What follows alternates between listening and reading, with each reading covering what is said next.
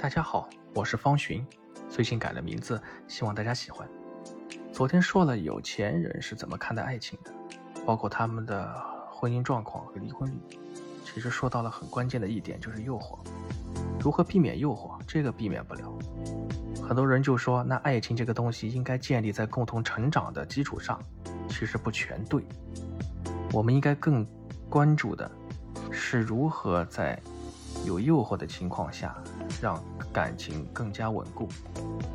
其实，由我告诉你吧，这其实是看老板的认知，而不是成长那么关键。认知对了就会成长，认知不对就会有不同的选择。其实现在很多有钱人的圈层里边，他们一般会选择以下几种方式。第一种呢，因为现在很多有钱人，有些大哥甚至大姐，他们已经很有钱，同时呢，也也很有权利。他们在乎的是什么？他们在乎的是情感和情绪的表达，不一定是钱。你给我多少钱没有用，但是呢，你别惹我不开心。他会对另外一半的情绪的要求特别高。所以，如果另外一半在家里不尊重他或者不给他面子，而他往往这种身份在社会上在外面会受到非常多的尊重，非常高的呃敬佩感，那他回家以后肯定是忍耐度会下降，会触碰到他的底线，很容易离婚。所以还有一点。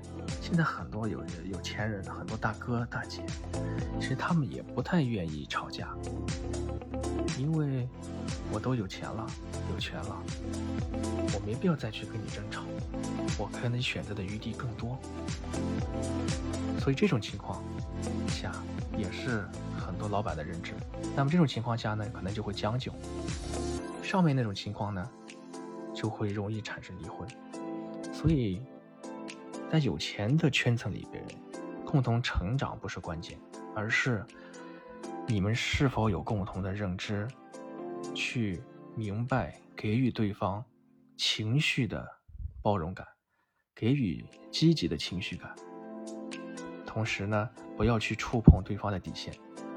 越有钱的人，他的忍耐度是越来越低的，很容易就触碰他的底线。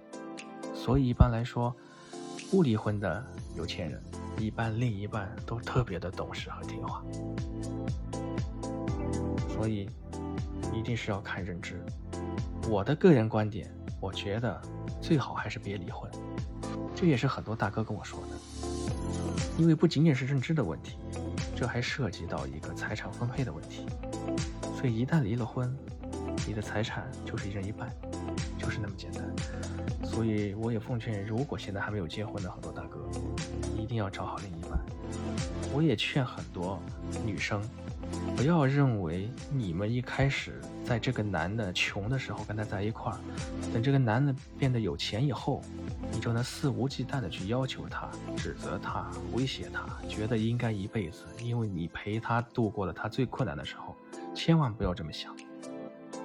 人一旦变了富有，变得变得不一样，变得有地位以后，真的，他需要的更多，他的忍耐力越低，然后你需要对他的尊重会更多，不是钱，要的是那份情绪感和尊重感。好了，我就说到这儿。